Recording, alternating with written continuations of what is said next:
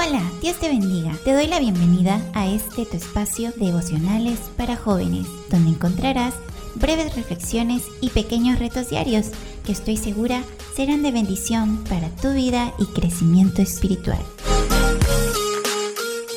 Dios les bendiga a cada uno de ustedes en este grandioso día. Muchas bendiciones sinceras. Y en esta ocasión quiero compartirte muchas cosas. Quiero compartirte una reflexión de algo que pasó. Quiero compartirte también un poco de la, de la palabra de Dios. Y todo lo que voy a hablar hoy día se basa en el tiempo donde Jesús estuvo viviendo aquí en la tierra junto a sus apóstoles. Y quiero empezar lecturando el capítulo 6 del libro de San Marcos eh, específicamente voy al versículo 5, pero voy a empezar desde el 1 para abrir el contexto. Salió Jesús de allí y vino a su tierra, y le seguían sus discípulos. Y llegado el día de reposo, comenzó a enseñar en la sinagoga, y muchos oyéndole se admiraban y decían, ¿De dónde tiene éste estas cosas? ¿Y qué sabiduría es esta que le es dada y esos milagros que por sus manos son hechos? ¿No es este el carpintero, hijo de Judas y de Simón? Hermano de Jacobo, hijo de María? ¿No están también aquí con nosotros sus hermanas? Y se escandalizaban de él. Entonces en el versículo 4 Jesús dice, esta es una frase muy conocida. Esa frase lo voy a adelantar, que dice, no hay profeta en, en su tierra. Pero dice así el versículo 4, mas Jesús les decía, no hay profeta sin honra sino en su propia tierra, y entre sus parientes y en su casa. 5. Y no pudo hacer allí ningún milagro, salvo que sanó a unos pocos enfermos poniendo sobre ellos las manos. Y estaba asombrado de la incredulidad de ellos, y recorría las aldeas de alrededor enseñando. Entonces este es el contexto del, mensaje o de la reflexión de este podcast del día miércoles. Miércoles 30 de junio, ya casi prácticamente terminando el mes. Entonces, ¿qué, qué, a dónde quiero llegar con esto? Miren, la gente tenía a Jesús cerca, tenía a Jesús en su ciudad. Es más, si ustedes recuerdan, en el tiempo de Jesús, Jesús era conocido, en el tiempo que estuvo haciendo milagros, en el tiempo de su ministerio, era conocido porque hacía milagros, era conocido porque daba vista a los ciegos, era conocido porque al paralítico le devolvía el poder caminar. Entonces, esta noticia se había hecho por varias ciudades de, de Israel, eh, una gran, una había, había estas noticias habían hecho una gran conmoción entre las personas y sobre todo entre los enfermos, entre los que padecían algo.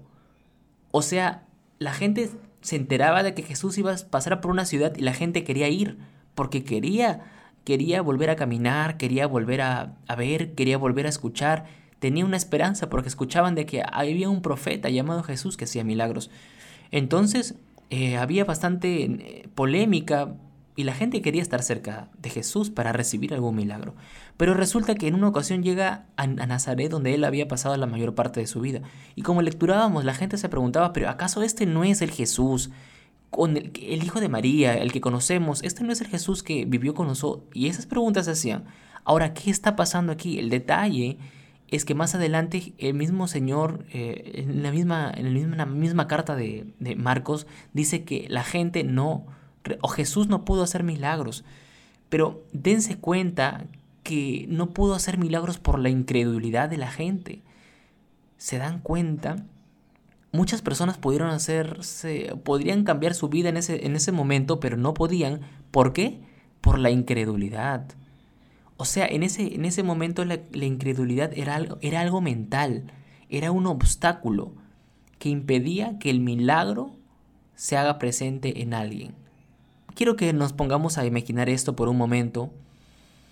Jesús en Nazaret y la Biblia también dice que había enfermos que fueron sanados, o sea que sí hubo gente que de todas maneras fue sanada, pero había gente eh, en particular que estaba en contra de las enseñanzas de este llamado profeta Jesús. Uno de ellos, por ejemplo, eran los llamados fariseos. Estos llamados fariseos eran como un grupo político social que se encargaban de, de como estudiar las leyes, eran como los sabios del, tiempo. Y ellos er, eran unos eruditos, pues ellos eran lo que ahora podríamos llamar gente que tiene dos, tres doctorados en, en alguna área en específica. Ellos se encargaban de, de enseñar, de estudiar la ley, ellos capacitaban en las sinagogas. Las sinagogas eran como un lugar de conferencia donde, también de adoración, de escuchar la palabra de Dios, pero si lo traemos a este tiempo era eso, como lugares de conferencia donde se impartían la palabra de Dios por esta gente también llamada los fariseos. Entonces, entonces miren, Jesús estaba haciendo milagros, pero llega a su tierra y hay un impedimento de incredulidad, de rechazo, y mucha gente quizás se perdió de recibir un milagro. Mucha gente se perdió de eso. Sigamos con el tema de los fariseos. Entonces, ya que estamos hablando de los fariseos, quiero contarte una anécdota con un fariseo en particular. Era, era este hombre un. Este era, este era el jefe de lo que te hablaba hace rato de la sinagoga. Era el jefe. Era el líder, era el director, era el presidente de la sinagoga. Entonces, obviamente, él estaba atado, atado, atado a, las leyes del, mismo, de la misma institución política social. Y resulta que un día Jesús también pasa por allí. Pasa por allí, pero también, y obviamente él no creía en, el, en el maestro, en el, ¿no? En este llamado profeta que hacía milagro, estaba contradiciendo totalmente la ley. Eso era lo que decía toda esta, esta institución política llamada las sinagogas. Pero resulta, queridos oyentes, amigos, hermanos, que justamente este hombre tiene a su hija a punto de morir, porque había acontecido un accidente, había acontecido algo mm, que no se esperaba y estaba a punto de morir. Este hombre estaba desesperado y por ahí alguien le dijo, pero Señor, ¿por qué no intenta con Jesús? En ese momento Jairo tuvo un encuentro con este maestro que también pasaba por su ciudad. Cuando llega a encontrarse con, esta, con, el, con el Señor Jesús, eh, el Jairo se, olvida todo lo que él había aprendido, olvida, todas las leyes que tenía en la institución política de la, sinagoga, se despoja de todo y no le quedaba otra opción que arrodillarse ante los pies del Señor, clamar por, por su hija porque estaba a punto de morir. Era su hija. Era una de las personas más importantes para su vida. Estaba a punto de fallecer, estaba a punto de morir. Y de hecho, alguien viene y le dice, Señor, ya no, ya no molesta al maestro, su hija ha muerto.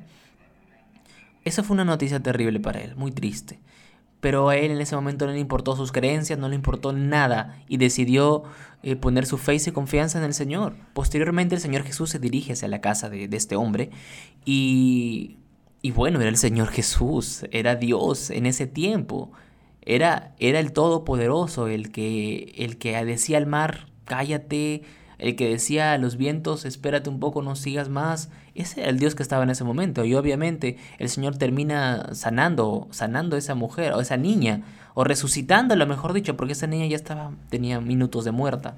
Entonces, Jairo decidió olvidar todo lo que él creía y todo lo que le habían enseñado quizás para abrir su corazón a algo nuevo. Y por eso recibió él ese milagro. Ah, entonces a eso quiero llegar.